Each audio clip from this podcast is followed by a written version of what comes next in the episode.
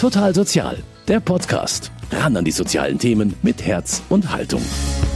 Wenn diesen Sonntag der Klingelbeutel in den Kirchen des Erzbistums umgeht, dann seien Sie großzügig, denn das am ersten Advent gesammelte Geld geht an die katholische Jugendfürsorge. Die unterstützt heuer mit ihrer Spende das Wohnheim des Kinderorthopädischen Behandlungszentrums in Aschau, das Würzburger Haus. Hier leben und lernen 20 Kinder mit Behinderung. Die Behinderungen sind dabei ganz unterschiedlicher Natur und jedes Kind braucht deshalb natürlich auch ganz individuelle Betreuung und Therapie. Zum Beispiel Manu. Manu ist 18 Jahre alt, hat starke Spastiken und sitzt deshalb im Rollstuhl. Zum Sprechen benutzt sie einen Sprachcomputer, einen sogenannten Talker. Wie der funktioniert und wie sie mit ihrer Logopädin übt, den Talker zu bedienen, das hat sie mir gezeigt. Außerdem habe ich den 13-jährigen Lukas getroffen, der AMC hat eine angeborene Krankheit, bei der die Gelenke versteifen. Lukas trägt deshalb Orthesen, das sind Schienen, die die Beine stützen und benutzt einen E-Rollstuhl.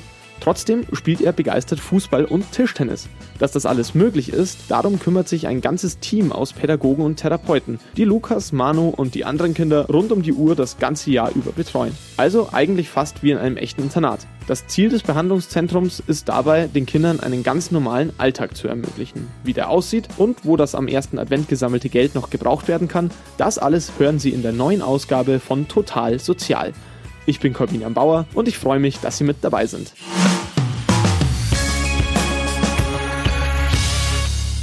Gut, starten wir los, Lukas. Im Würzburger Haus wird gerade Tischtennis gespielt. Und zwar ziemlich wild. Auf der einen Seite Anne-Peter Anderl vom Beruf Ergotherapeutin. Auf der anderen Seite der Tischtennisplatte Lukas. Er schmettert den Ball so zu Anne, dass er von der Platte abspringt, hinter dem E-Rollstuhl von Lukas am anderen Ende des Raumes verschwindet und einen Moment später wieder vor Lukas Füße kullert. Landet der Ball, wie jetzt am Boden, muss Anne ihn aufheben. Selbst kann Lukas sich nämlich nicht bücken. Er schießt Anne dann den Ball mit dem Fuß zu. Verhungert der Ball zum Beispiel auf Lukas Seite der Tischtennisplatte, pustet Anne den Ball Richtung Lukas, damit er ihn wieder einsammeln kann. In einer kurzen Pause erzählt er mir aber, dass Tischtennis eigentlich gar nicht seine Lieblingssportart ist. Ja, also ich spiele jetzt viel Fußball im Moment. Im Pausenhof spiele ich ähm, im Moment Mittelfeld. Und ja, eigentlich spiele ich nur mit der Anne Tischtennis. Und jetzt ist es ja so, ich sage jetzt mal, Fußball spielen, das ist für dich vielleicht in manchen Fällen schwieriger als für, für andere Kinder. Kannst du erklären, wo du körperlich eingeschränkt bist? Also eigentlich bin ich überall eingeschränkt, außer im Gehirn. Also ich habe eine Körperbehinderung, die nennt man AMC. Und mit der kann ich eigentlich auch ganz gut Fußball spielen. Also Tischtennis spielen habe ich ja gerade eben gesehen, kannst du auf alle Fälle sehr gut. Für dich ist es ja auch wirklich nicht nur Spielen, für dich ist auch Training, oder? Also Tischtennis ist schon Training, Fußball ist Spiel und Training. Anne, jetzt möchte ich dich mal fragen, wofür ist das Training da? Was soll da letztendlich trainiert werden? Also das Tischtennis haben wir ausgewählt, weil der Lukas das gerne machen möchte. Also er ist motiviert und wir trainieren da eben ähm, die Kräftigung, obere Extremität und auch die Beweglichkeit. Und natürlich auch die Haltungskontrolle. Ne? Er muss immer ausweichen, wie der Ball kommt. Genau, und an dem Schläger haben wir so eine spezielle Adaption dran gemacht, dass der Lukas den gut halten kann. Kannst du mir vielleicht nochmal erklären, wie hieß die Krankheit, Lukas? Die heißt AMC. Wofür steht es und was bedeutet das letztendlich medizinisch? Das heißt ähm, multiplex congenita. Und ich sage jetzt mal einfach erklärt, heißt es, dass äh, Gelenke kontrakt sind und dass äh, gewisse Muskeln nicht angelegt sind. Aber das kann man trainieren. Was würde denn passieren, wenn man es nicht trainieren würde? Dann wird es ähm, schlechter, ne? dann können manche Kinder nicht laufen und äh, die Bewegung wird immer schlechter. Der Lukas trägt ja auch Arthesen deswegen und ähm, hat auch schon ein paar OPs hinter sich. Genau, also das ist ganz wichtig, dass man viel trainiert, weil nur so können die Kinder besser werden. Und äh, die Anne ist deine ständige Begleiterin, oder wie ist das?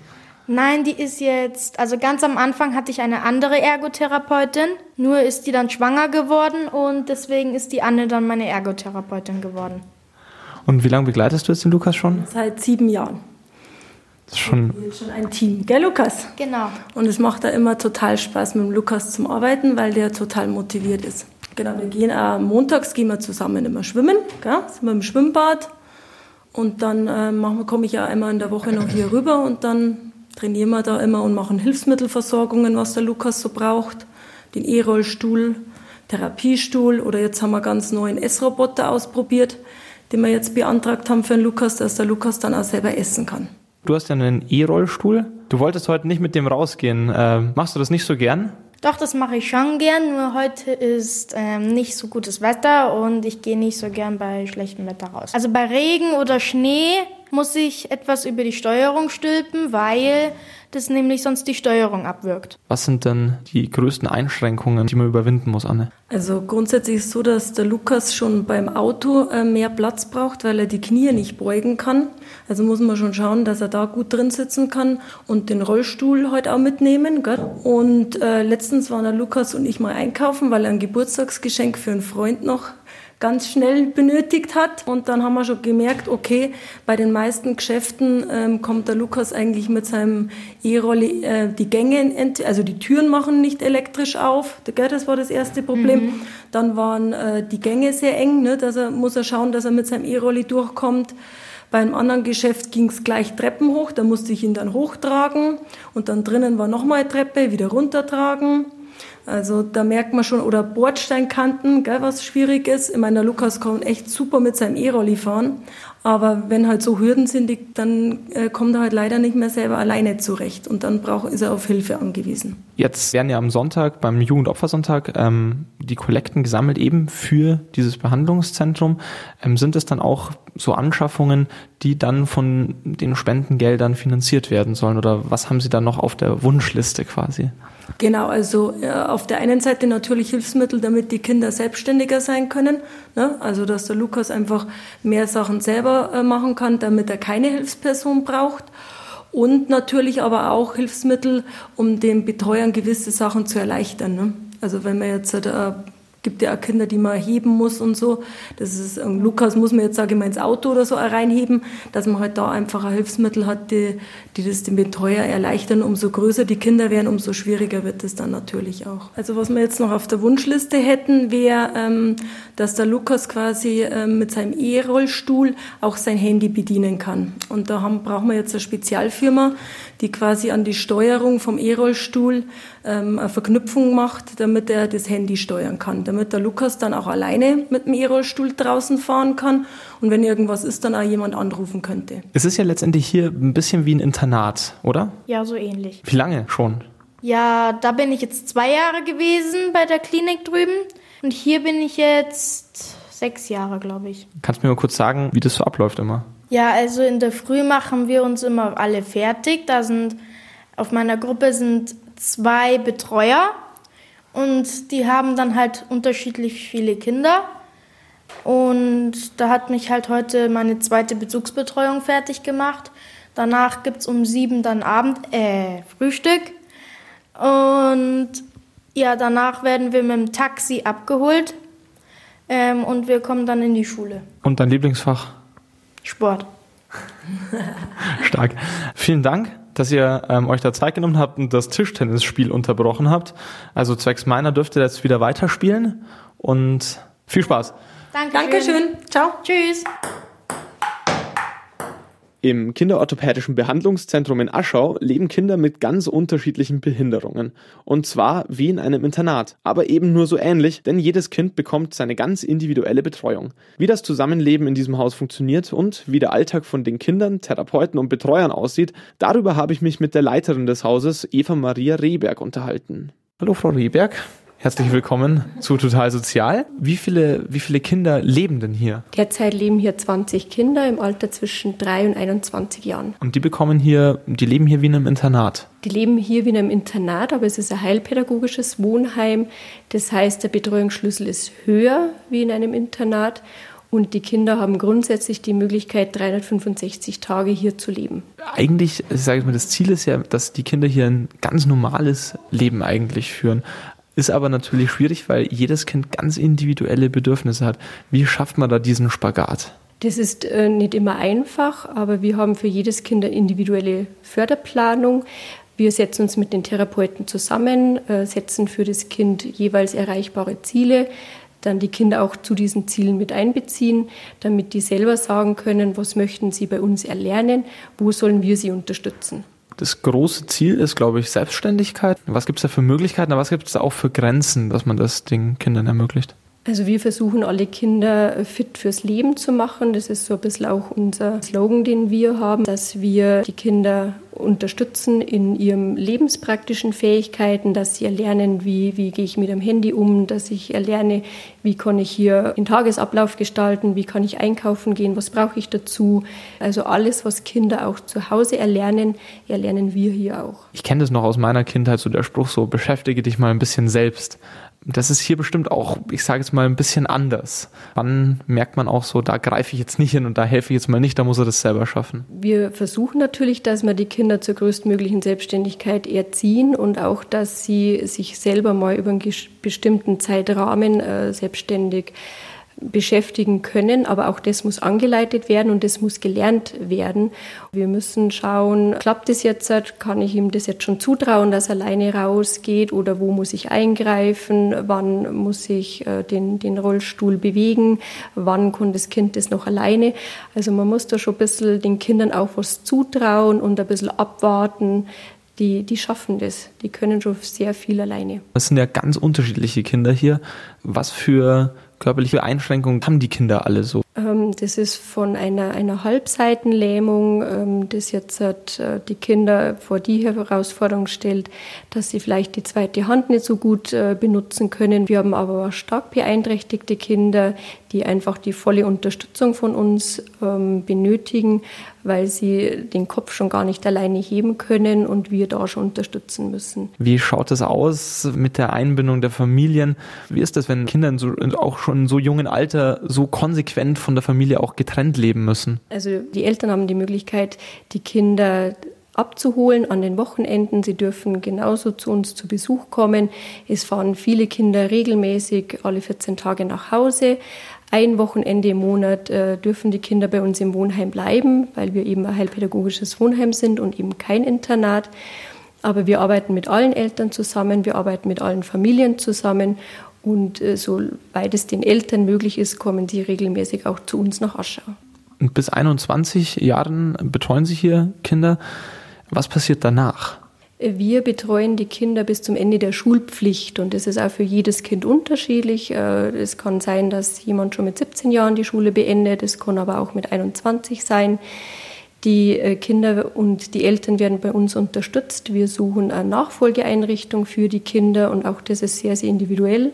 Das kann von einer WG sein, das kann sein, dass jemand ähm, in einer Nachfolgeeinrichtung eben in ein größeres Haus wiederzieht und es wird zusammen mit den Kindern, mit den Eltern und mit uns besprochen. Sie haben ja ein ganz breites Altersspektrum. Wahrscheinlich müssen Sie dann auch ein ganz breites Schulspektrum anbieten. Wie sieht das aus? Ja, es ist äh, ein privates Förderzentrum für körperliche und motorische Entwicklung. Das ist auch bei uns am Standort und dort werden die Kinder unterrichtet, auch nach individuellen Lehrplänen und Förderplänen. Genau, und ähm, nach der Schule, da ist ja hier auch Programm, auch äh, stehen auch Aufgaben an. Wie schaut der Nachmittag aus? Der Nachmittag schaut so aus, dass die Kinder um 12.30 Uhr von der Schule zurückkommen. Dann ist erstmal gemeinsames Mittagessen. Für viele Kinder ist ja bereits das Aufstehen und auch der Schulvormittag sehr, sehr anstrengend, weil man den sich nicht ganz so vorstellen kann wie jetzt bei anderen Kindern, sondern er ist ja mit viel Unterstützung und viel ähm, Hilfen durch den Alltag ja schon geprägt. Ähm, dass viele Kinder einfach auch müde sind nach dem Schulvormittag und zum Teil mal eine halbe Stunde auch schlafen. Sie haben dann die Möglichkeit, sich in die Zimmer zurückzuziehen. Sie haben aber genauso die Möglichkeit, dann schon mit ihren Hausaufgaben zu starten, weil natürlich auch unsere Kinder Hausaufgaben machen müssen oder dürfen. Über Nachmittag haben sie dann auch noch Therapien, also Ergotherapie, Physiotherapie, Logopädie. Wir haben einen psychologischen Fachdienst im Haus und auch einen heilpädagogischen Fachdienst. Und das wird dann über den Tag verteilt noch für die Kinder ähm, angeboten. Wir bereiten unser Abendessen eben auch vor. Das heißt, die Kinder gehen mit zum Einkaufen, dann das Abendessen vorbereiten.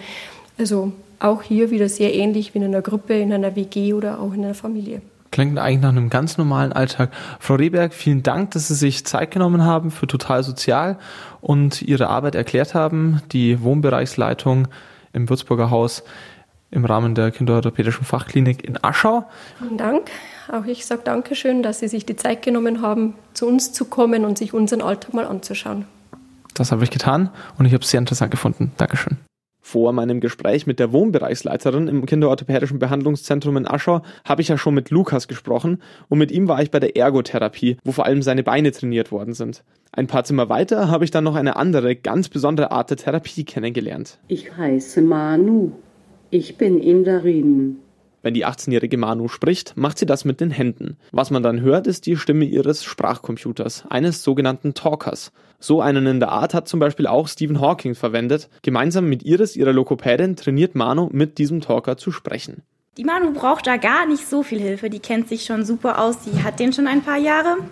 Ja, also wir programmieren immer mal wieder Wörter ein. Also das ist das, was wir auch gemeinsam in der Therapiestunde machen, wenn sie merkt, so, oh, das Wort fehlt mir oder das Wort fehlt mir. Ähm, Sätze sind zwar auch einprogrammiert, aber äh, auch ganz viel einfach einzelne Wörter, um die Sätze eben jedes Mal individuell gestalten zu können. Also es gibt auch Einzelwörter wie ich, mag, mögen und so weiter. Auf diese Art zu sprechen braucht Zeit. Denn nicht nur Manus Zunge ist von den Spasmen betroffen, auch die restliche Körpermuskulatur ist verkrampft. Und mit den Händen den Sprachcomputer zu bedienen, ist deshalb harte Arbeit für Manu. Für ihr Gegenüber hat sie aber eine ganz klare Ansage. Ja, ich möchte reden. Tobi I heißt der Sprachcomputer. Ein Tablet-PC, der anstelle einer klassischen Computertastatur auch ganze Wörter oder Sätze zum Auswählen anbietet. Ganz so einfach, wie es sich anhört, ist es aber nicht. Iris erklärt, wie man sich durch die unterschiedlichen Ebenen des Tobi I bewegt. Also der ist sehr vielfältig. Also auf dem Gerät kann man verschiedene Programme installieren. Also es gibt hier verschiedene. Darf ich das einmal zeigen, Manu? Man kann hier auch zwischen verschiedenen Feldern wählen. Also das Grüne zum Beispiel sieht man das Wörterbuch. Da sind dann verschiedene Kategorien, also zum Beispiel die Tunwörter, die Wie-Wörter. Ähm, was haben wir denn hier noch? Die Zeiten. Und dann kann man hier wieder Unterkategorien auswählen. Das ist so eine Möglichkeit, um sich mitzuteilen. Die Manu hat jetzt vorhin ganz toll die ABC-Strategie gezeigt. Das heißt, man geht hier auf den ersten Buchstaben. Teilweise ploppen jetzt schon die ersten Wörter auf. Oder man sucht sich hier schon den zweiten Buchstaben aus. Genau, also zum Beispiel hier. Und dann kann man sich hier die Wörter raussuchen. Zum Beispiel Gummiente. die Gummiente. Das Wort Gummiente zu sagen ist für Manu ganz schön aufwendig. Sie muss sich durch einige Ebenen des Tobi I durcharbeiten. Die sind so aufgebaut, dass Wörter, die Manu häufig benutzt, auf oberen Ebenen abgespeichert sind. Speziellere Wörter wie die Gummiente liegen dafür auf unteren Ebenen. Der Tobi I ist quasi Manus Wortschatz. Dem muss sie allerdings mit der Hilfe von Iris selbst anlegen. Davon lebt dieses Gerät, dass man immer wieder neue Wörter einprogrammiert, weil es kommt immer wieder vor, dass die Manu ein Wort oder einen Satz dringend braucht und der ist hier nicht drin und das ist gerade so ein bisschen Hauptbestandteil der Therapie auch, ne, die Wörter gemeinsam einzuprogrammieren. Und oh, was ich ganz dringend noch erzählen muss, das Gerät ist natürlich nicht nur hier zum einfach kommunizieren, ne, man kann damit zum Beispiel auch telefonieren oder Sprachnachrichten für WhatsApp aufnehmen. Um den Tobi I mit ihren Händen bedienen zu können, muss Manu mit ihrem ganzen Körper arbeiten. Damit sie dabei nicht aus ihrem Rollstuhl fällt, ist sie angeschnallt. Langfristig will sie den Sprachcomputer mit den Augen steuern. Das erfordert aber viel Übung und hartes Training. Sprechen verlangt Manu also viel ab. Verstehen kann sie aber alles. Zum Beispiel auch Indisch. Oder, wie Manu mich verbessert, Dort spricht man Panchebi. denn mit Indien kennt sich Manu aus. Eine große Indienflagge prangt auf ihrer Zimmertür. Wenn Manu sich im Würzburger Haus bewegt, fährt sie ihren Rollstuhl selbst, indem sie sich mit dem linken Fuß voranschiebt. Allgemein kann Manu trotz ihrer Behinderung vieles selbstständig machen, denn oft ist es auch nicht ihre Krankheit, die sie behindert, erklärt Iris. Also allgemein, Manu, du musst mir dann sagen, ob du mir zustimmst, ne? Aber ich glaube, allgemein ist es viel auch einfach, was am Zuhörer liegt. Also wir haben ja jetzt gesehen, es dauert einfach ein bisschen länger, als wenn ich jetzt so hier spreche. Und ich glaube, dass es für viele auch einfach schwierig ist, abzuwarten und nicht vorwegzunehmen, was Manu denn vielleicht meinen könnte. Das ist, glaube ich, so eine Sache. Oder wenn du jetzt, weiß ich nicht, zwei, drei Wörter eingibst und sie aussprichst, muss der Zuhörer ja trotzdem ein bisschen was kombinieren. Im Würzburger Haus hat Manu die nötige Zeit und Betreuer, die wissen, was Manu selbst machen kann und wobei sie wirklich Hilfe braucht. Dass sich das Würzburger Haus gerade in Aschau befindet, hat den Grund, dass hier auch eine der renommiertesten kinderorthopädischen Fachkliniken Europas steht. Kinder, die hier häufig und regelmäßig behandelt werden müssen, leben teilweise im Würzburger Haus. Klinik, Wohnheim Und das Krankenhaus wird es ja nicht nur für die 20 Kinder im Würzburger Haus geben. Aber wo ist denn jetzt der Unterschied zwischen Wohnheim und Klinik und wie arbeiten beide Häuser zusammen? Um diese Fragen zu klären, habe ich den Chefarzt Dr. Peter Konsek getroffen. Wie schaut die Arbeit Ihres Klinikums aus? Was wird hier gemacht? Im Allgemeinen werden Kinder behandelt, die Bewegungsstörungen haben, die sie entweder von Geburt auf haben oder die sie im Laufe der Zeit einfach erworben haben, weil sie Unfälle hatten. Und ähm, wie viele Kinder haben Sie da hier? Operativ versorgen wir 1450 Kinder pro Jahr in etwa. Konservativ sicherlich die gleiche Anzahl und in Ambulanzen gibt es bestimmt 5, 6, 7.000 Patienten pro Jahr. Wie ist es so, wenn man Kinder wirklich von der ersten Behandlung über Jahre begleitet? Ja, absolut. Das ist ja auch das Besondere hier in Aschau dass wir Kinder quasi vom Säuglingsalter bis ins junge Erwachsenenalter oder sogar ins Erwachsenenalter begleiten, immer wieder sehen. Es ist einfach familiär. Man kennt sich, die Kinder kennen einen, das ist wichtig, man baut eine Beziehung auf, man hat Vertrauen. Und ja, es ist immer schön zu sehen, wie sich die Kinder entwickeln, wie sie groß werden, wie das, was man gemacht hat, wo man einen Teil dazu beigetragen hat, äh, Früchte trägt und die Kinder einfach wieder besser am Leben teilnehmen können. Ein wichtiger Partner ist das Würzburger Haus, wo Kinder auch ganzjährig leben wie in einem Internat. Wie gestaltet sich da die Zusammenarbeit zwischen dem Klinikum und dem Würzburger Haus? Ja, die Patienten im Würzburger Haus, also die Bewohner des Würzburger Hauses sind nicht immer Patienten, äh, werden betreut orthopädisch von den Kollegen, die dort regelmäßig ihre Visiten und Sprechstunden machen und werden uns im Rahmen von konservativen oder operativen Therapien auch immer wieder vorgestellt. Das ist ja kein normales Krankenhaus, sehr speziell für Kinder. Was muss man da anders machen, als wie wenn man mit Erwachsenen arbeitet? Also prinzipiell sind Kinder niemals kleine Erwachsene. Kinder sind eine ganz eigenständige Gruppe im Rahmen einer medizinischen Versorgung. Kinder sind emotionaler, Kinder sind viel direkter, Kinder haben ganz eigene Anforderungen in der Versorgung, zum Beispiel was mich betrifft, in der anästhesiologischen Versorgung, das ist mit Erwachsenen nicht vergleichbar. Fordert das manchmal einfach auch ein bisschen mehr von einem? Sicher, ja. Es fordert mehr, aber man bekommt auch viel mehr zurück von den Kindern. Und Kinder sind ehrlich, Kinder sind direkt und die Kinder freuen sich, wenn sie wiederkommen, weil sie eben sich heimisch fühlen, weil sie Bezugspersonen haben, weil sie wissen, sie sind in guten Händen. Wie sehr werden die Eltern hier mit eingebunden? Weil das ist ja was ganz Relevantes. Wenn Kinder hier behandelt werden, dann müssen sie ja von den Eltern weg. Wie macht man das? Also bis zum sechsten Lebensjahr dürfen die Eltern ja hier übernachten mit ihren Kindern. Darüber hinaus in besonderen Fällen, da gibt es ja so entsprechende Bestätigung. Die Eltern sind natürlich eingebunden in die Pflege, in die Betreuung ihrer Kinder. Das machen sie von ganz allein und ohne Eltern wird es auch nicht gehen. Die Eltern sind Spezialisten für ihre Kinder, die wissen, wie ihre Kinder reagieren, wie man sie am besten fördert, wie man sie auch mal zurechtweist. Also Eltern sind in der Betreuung der Kinder hier in der Klinik ein ganz wichtiger Part. Werden, werden die Kinder auch psychologisch zum Beispiel äh, mit betreut? Also es gibt eine Psychologin im Haus, aber ich glaube, die Masse dessen, was die Kinder brauchen oder was aufzufangen ist, das leisten die Schwestern, das leisten die Pfleger und das leisten die Eltern, denke ich. Ja. Klingt nach ganz viel persönlichem Engagement. Das, glaube ich, kann man sagen. Persönliches Engagement in der Versorgung der Patienten, in der Versorgung der Kinder ist extrem hoch und ergibt sich natürlich aus der Tatsache heraus auch, dass die Kinder oft hier sind, dass sie die Schwestern kennen. Wir waren ja vorhin im Zimmer, da wollen die unbedingt wieder zusammen, wenn sie wiederkommen und sie kennen die Pflege, sie kennen die Ärzte, sie wissen, wie es abläuft. Also persönliches Engagement ist wichtig. Ich habe vorhin gerade mit einer Patientin im Würzburger Haus gesprochen, der Manu, die nutzt zum Sprechen so einen Talker. So, und eigentlich habe ich mir dann gedacht, das ist eigentlich kein Hilfsmittel für sie, damit sie sich verständigen kann, sondern eigentlich eher so ein Hilfsmittel für mich, damit, damit ich sie verstehen kann. Also eigentlich bin ja da ich derjenige, der da ein bisschen auf Hilfe angewiesen ist.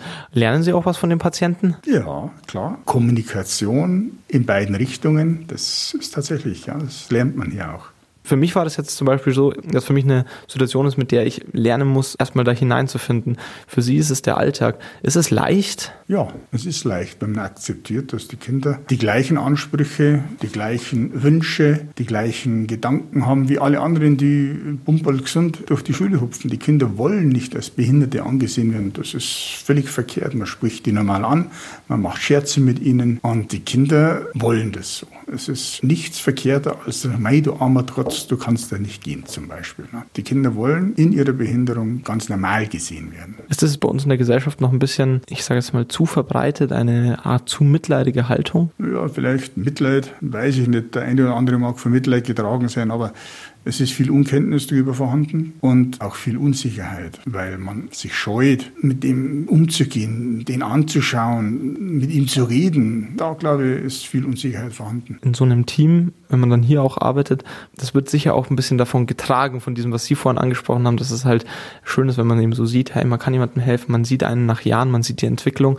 Gibt es eine schöne Geschichte in einem Menschen, den Sie lange begleitet haben? Ja, es gibt viele Patienten, über die man erzählen könnte, aber es gibt zum Beispiel Beispiel eine Erkrankung, die heißt AMC. Die Kinder sind überhaupt nicht in der Lage, primär zu gehen, zu stehen, können ihre Hand nicht zum Mund führen, was auch immer. Und wenn man dann solche Patienten vom Säuglingsalter betreut und sie dann heranwachsen sieht und plötzlich stehen sie als 14-, 15-Jähriger vor einem, sie können gehen, sie studieren zum Teil, sie können sich selbst ein bisschen versorgen, sprich die Hand geht zum Mund, sie können essen, sie können trinken. Ja, das ist schon genial. Ohne die Hilfe, die sie hier bekommen hätten oder haben, ginge das halt nicht. Ne? Ja, dann würde ich jetzt einfach mal Danke sagen, dass Sie sich da für total sozial hier Zeit genommen haben. Für mich war es sehr interessant, eben auch diesen klinischen Aspekt dazu zu sehen. Dankeschön. Habe es gerne gemacht und hoffe, dass viel eingeht bei der Kollekte. Wir haben heute in Total Sozial über das Kinderorthopädische Behandlungszentrum in Aschau gesprochen. Hier werden Kinder behandelt, die angeborene oder erworbene Behinderungen haben und das schon seit über 100 Jahren. Seit dem Jahr 1917 hilft die katholische Jugendfürsorge hier nämlich Kindern mit Behinderungen. Dieses Jahr können Sie das Behandlungszentrum, genau das Wohnheim des Behandlungszentrums, das Würzburger Haus, selbst unterstützen. Denn die Kollekten in den Kirchen des Erzbistums gehen am ersten Advent, dem Jugendopfersonntag, hierher nach Aschau. Und dass sie da wirklich gut aufgehoben sind, das haben wir heute gesehen. Vielen Dank, liebe Hörerinnen und Hörer, für Ihr Interesse. Das war's schon wieder mit Total Sozial für heute. Total Sozial, ein Podcast vom katholischen Medienhaus St. Michaelsbund, produziert vom Münchner Kirchenradio.